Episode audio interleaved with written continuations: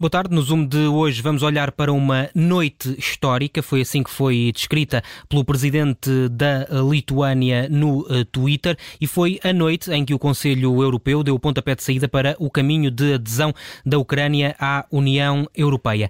É nosso convidado Paulo Santos, especialista em uh, assuntos europeus. Paulo Santos, obrigado por ter aceitado o nosso convite. Nada, Diogo, muito Quando é que a Ucrânia vai fazer parte da União Europeia? Daqui a muitos anos, certamente. Isto é, uh, aquilo que foi ontem, eu julgo que aliás que o Presidente da Lituânia teve essa expressão da noite histórica, uh, um bocadinho, se quisermos, uh, uma espécie de, de anticlímax, porque a verdade é que se esperava muito mais, durante muito tempo aventou-se uma possibilidade de uma espécie de fast track, ou seja, de uma entrada rápida da Ucrânia na União Europeia, mas isso não é possível.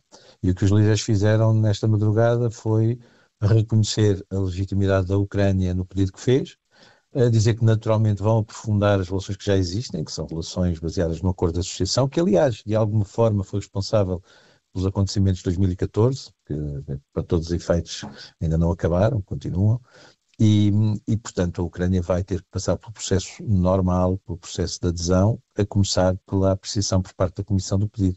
Portanto, é isso que diz o artigo 49, é isso que diz a lei europeia, e dificilmente os líderes europeus poderiam ter ido mais longe do que isso. Dito isto, é uma noite histórica, porque naturalmente a Ucrânia fez o pedido e os líderes europeus disseram que sim, senhor, a Ucrânia faz parte da família europeia. É E, e, o que é que significa isso neste momento, fazer parte da, da, da, da família europeia? Já muda alguma coisa? Não, vamos lá ver, no, no, no, sentido que naturalmente Zelensky e os líderes ucranianos gostariam, que é de uma rápida adesão e, portanto, de criar aqui uma espécie de, uh, como é que eu lhe dizer, de, de uh, mais um elemento persuasivo em relação à invasão russa, acho que uh, primeiro seria, é impossível, isso nunca iria acontecer. Em segundo lugar, de alguma forma, acabava por ser, não vou dizer dar razão às razões eh, de Putin, mas de alguma forma eh, acrescentar mais uma, uma acha para esta fogueira que já está a arder da maneira como sabemos, e portanto eh, isso nunca resolveria nada, porque parece-me que era, foi de facto mais uma manifestação de intenção e, uma, e, e, e, mais, uma, mais um elemento neste braço de ferro entre os dois lados. Agora, a Europa fez o que podia fazer, confesso sinceramente, e por muito, muita vontade que houvesse e que há e que é clara, maior do que a vontade que os europeus têm manifestado, o que é difícil, de apoiar a Ucrânia e de dizer não a esta invasão russa, uh, uh, mas e mais longe do que isto é impossível. E são vários os, os eh, líderes europeus que, que dizem uh, que este não é o momento para, para a Ucrânia aderir. É o caso do primeiro-ministro uh, português, por exemplo. Uh, Macron também deu essa indicação. Um, é, era disto que falava no início, ou seja, vai ser muito difícil que a Ucrânia consiga aderir também enquanto estiver em guerra e enquanto uh, isso for também entendido como uma uh, afronta, digamos assim, à Rússia. Eu diria que é impossível. Deixa-me deixa dizer uma coisa que enfim, talvez não tenha sido, tem sido pouco falada, mas eu acho que é interessante e acho que vale a pena falarmos dela, que é o seguinte, como sabemos, uh, da parte da NATO, enfim, da NATO, e em particular do país que provavelmente mais conta nessa matéria, que são os Estados Unidos, tem havido manifestações muito claras, uh, digamos, da, da, da, da, demarcação daquela linha vermelha intransponível que é o ataque a um país membro da NATO. Se houver o ataque a um país membro da NATO, uh, a Rússia sabe, Putin sabe, que haverá uma retaliação, que haverá uma resposta imediata por parte da NATO. Isso parece evidente. Agora, uh, isso não acontece, não há, não há, não há, mesmo, não há um artigo 5 ou pelo menos não há exatamente um artigo 5 no Tratado da União Europeia. Não existe. Existem dois artigos, um sobre solidariedade no, no artigo 222 no Tratado sobre o funcionamento da União Europeia e no artigo 47, 42, número 7 do Tratado da União Europeia existe um artigo de assistência mútua. Mas nenhum deles é suficientemente claro. E aquilo que eu, isso quer que diga, enfim, é uma reflexão que eu tenho feito nos últimos tempos, aquilo que a mim mais me preocupa é justamente esta ideia de que a União Europeia pode servir, digamos, de uma proteção nesse sentido. Isso não é uma competência da União Europeia, não é uma competência, eh, é uma competência relativamente difusa difusa e pouco, e pouco forte por parte da União Europeia, a questão da defesa. A União Europeia não tem uma política de defesa comum e, e, essa é uma das grandes fraquezas da União Europeia, sempre foi. E, portanto, eu não sei até que ponto é que Putin, nomeadamente ao ameaçar a Suécia e a, e a Finlândia, que são membros da União Europeia, mas não são membros da NATO, não tem noção dessa fraqueza. Enfim, eu digo que não sei, mas tenho quase a certeza que tem, e, portanto, o que ele no fundo fez é jogar com isso. E, portanto, essa questão é uma questão. Está, porque, porque o problema principal na cabeça de Putin será mais a NATO do que propriamente a União Europeia. Mais a NATO que a União Europeia. Ele sabe que há países da, da, da, países da União Europeia que não fazem parte da NATO. Bom, a Ucrânia não faz parte da NATO, nem sequer da União Europeia. Portanto, a questão ainda é acrescida. Agora, entrar na União Europeia como forma de proteção eh, contra uma invasão armada, bom, ainda por cima está a acontecer, isso é inviável, como já dissemos, e eu acho que estamos de acordo, eh, mas, mas, mas mesmo para o futuro parece-me que não é por aí que há uma garantia, pelo menos clara, taxativa, absoluta.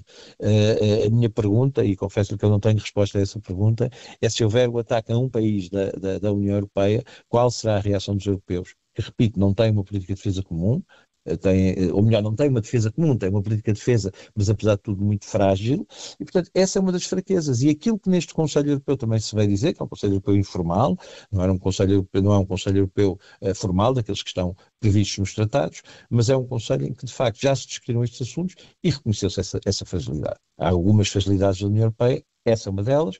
Aquilo que hoje se disse, repito, foi que a, Europeia, que a Ucrânia faz parte da família europeia, como aliás mas aquilo, mas aquilo, aquilo que, me, que me está a dizer é que também, em princípio, enquanto a Ucrânia estiver em guerra, não entrará na, na União Europeia, mas mesmo que entrasse, isso não mudava nada. Não mudava nada, não mudava nada. Ou seja, em guerra não mudava com certeza, nós, nós estamos a ver, eu não estou a ver, Putin a recuar uh, os seus exércitos por causa disso, isso não, não, não, passa sequer pela cabeça. Mas isso também não atribuiria nenhuma obrigação adicional nenhuma aos restantes membros da União Europeia? Ou seja, por esta razão que eu lhe disse, porque quer o artigo 42, número 7, quer o artigo uh, 222 do Tratado de Funcionamento da União Europeia, não são explícitos nesta matéria. Há uma linguagem forte, sobretudo no artigo 42, número 7, o da assistência mútua, que diz que os, os, países ajudarão de todas as formas, enfim, não tenho agora aqui o texto, mas é, é, é forte, mas não fala de facto de uma intervenção militar, ou seja, como, como no fundo o artigo 5 prevê.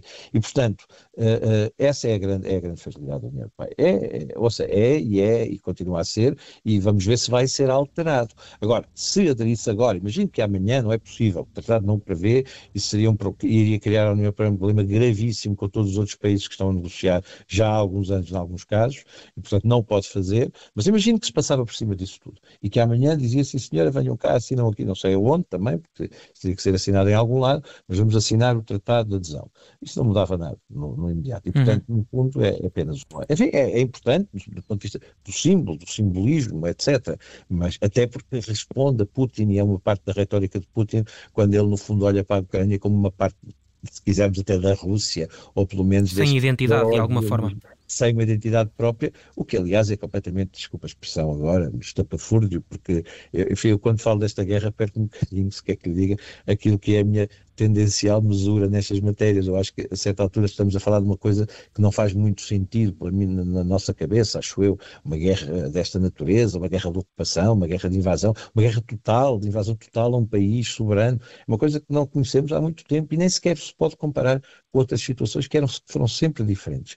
Agora, eh, eh, de facto, de facto, Uh, uh, aquilo que, aquilo que, a, que a Rússia, os argumentos de Putin, se formos a ver um por um, na minha opinião, muito sinceramente, é a minha e vale o que vale, mas na minha opinião não são sustentáveis. Nenhum deles é sustentável. A ideia de que a Ucrânia não tem uma identidade. O grande poeta nacional da Ucrânia é do século XIX, Shevchenko, e, e, e é o poeta que, aliás, eh, que, que, que, que, aliás põe em poema aquelas, estas palavras do Slavia Ucrânia, que, que agora os, os ucranianos repetem permanentemente, glória à Ucrânia, vem do século XIX, em que ele de facto fala do seu país, a Ucrânia, da identidade, da ucraniidade, etc.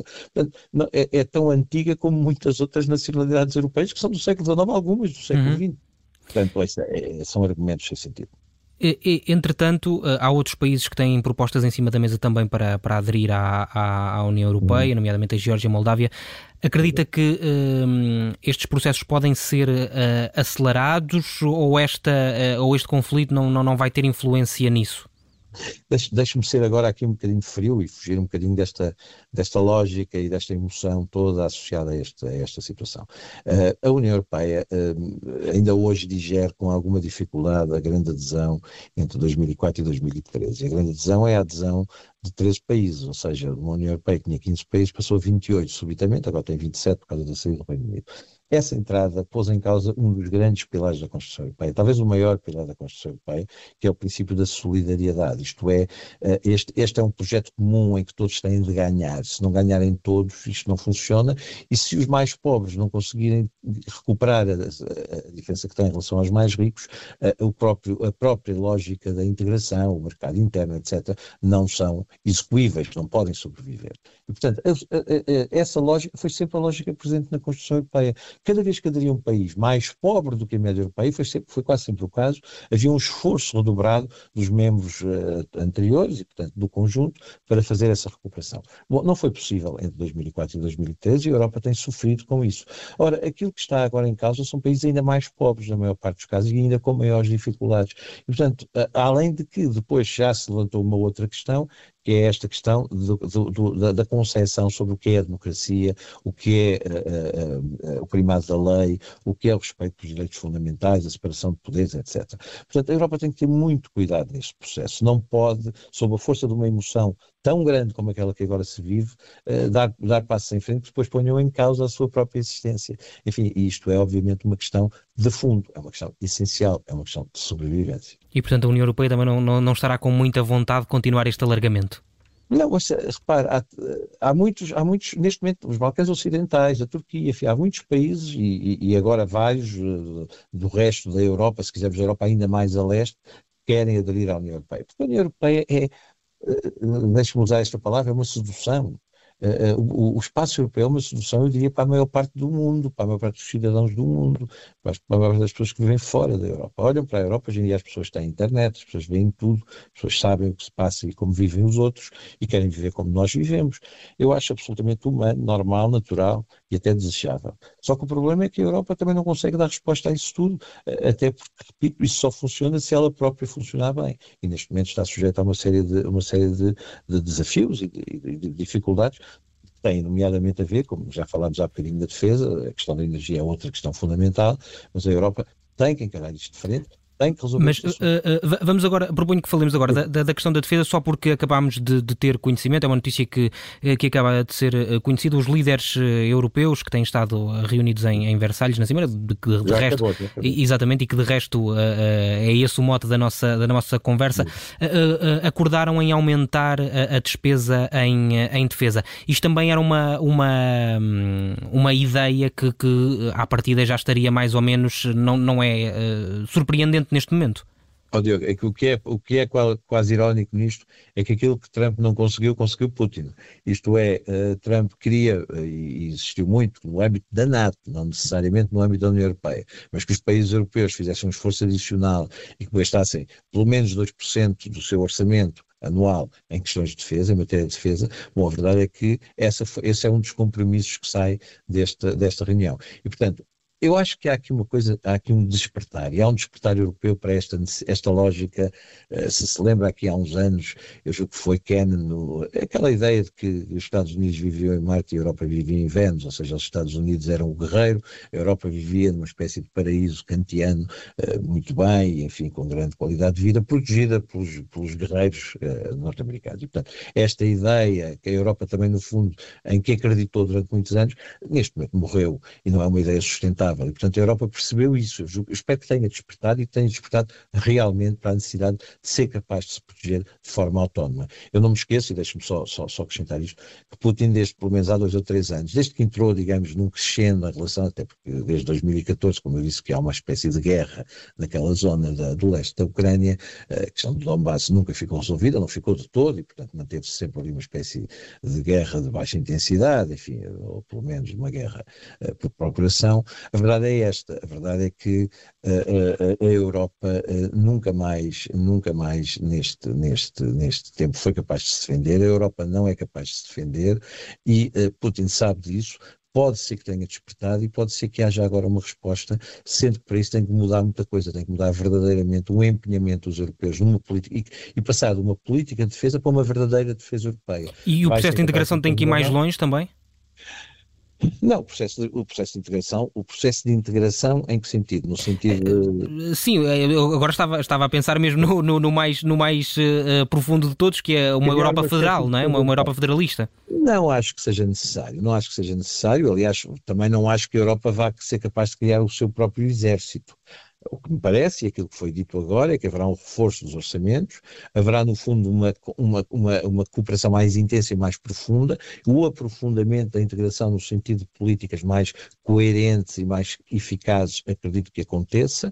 Acredito que a defesa se torne uma política mais europeia e menos nacional, e agora a Europa não poderá prescindir da NATO, não poderá de todo, sobretudo face ao inimigo que neste momento tem à frente, e neste momento a Rússia é um inimigo da Europa, já o disse também, e portanto a Europa sabe perante esse inimigo, tem que se reforçar, tem que ser capaz de ter uma capacidade autónoma e há uma mudança, e há uma mudança fundamental nisto, foi a mudança na Alemanha. Eu acho que essa é que é a grande mudança, se quisermos, a mudança tectónica que faz com que é, seja possível, muito em breve, haver uma política europeia de defesa, servida também, já agora, por uma autonomia energética que a Europa neste momento não tem, porque nós não podemos fazer uma guerra contra um inimigo qualquer eh, que, no fundo, eh, gere os nossos próprios recursos energéticos. Isso também não é possível. Portanto, todos estes desafios estão hoje colocados à Europa e foram discutidos esta noite, aliás, ontem e, e hoje até de madrugada, já esta manhã, não é?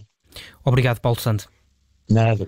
Tivemos eh, a conversa com eh, Paulo Santos, especialista em assuntos eh, europeus, a propósito dessa noite histórica. Foi dessa forma que foi descrita a noite de ontem pelo presidente da Lituânia e foi a noite em que o Conselho Europeu, em Versalhes, deu pontapé de saída para o caminho de adesão da Ucrânia à União Europeia.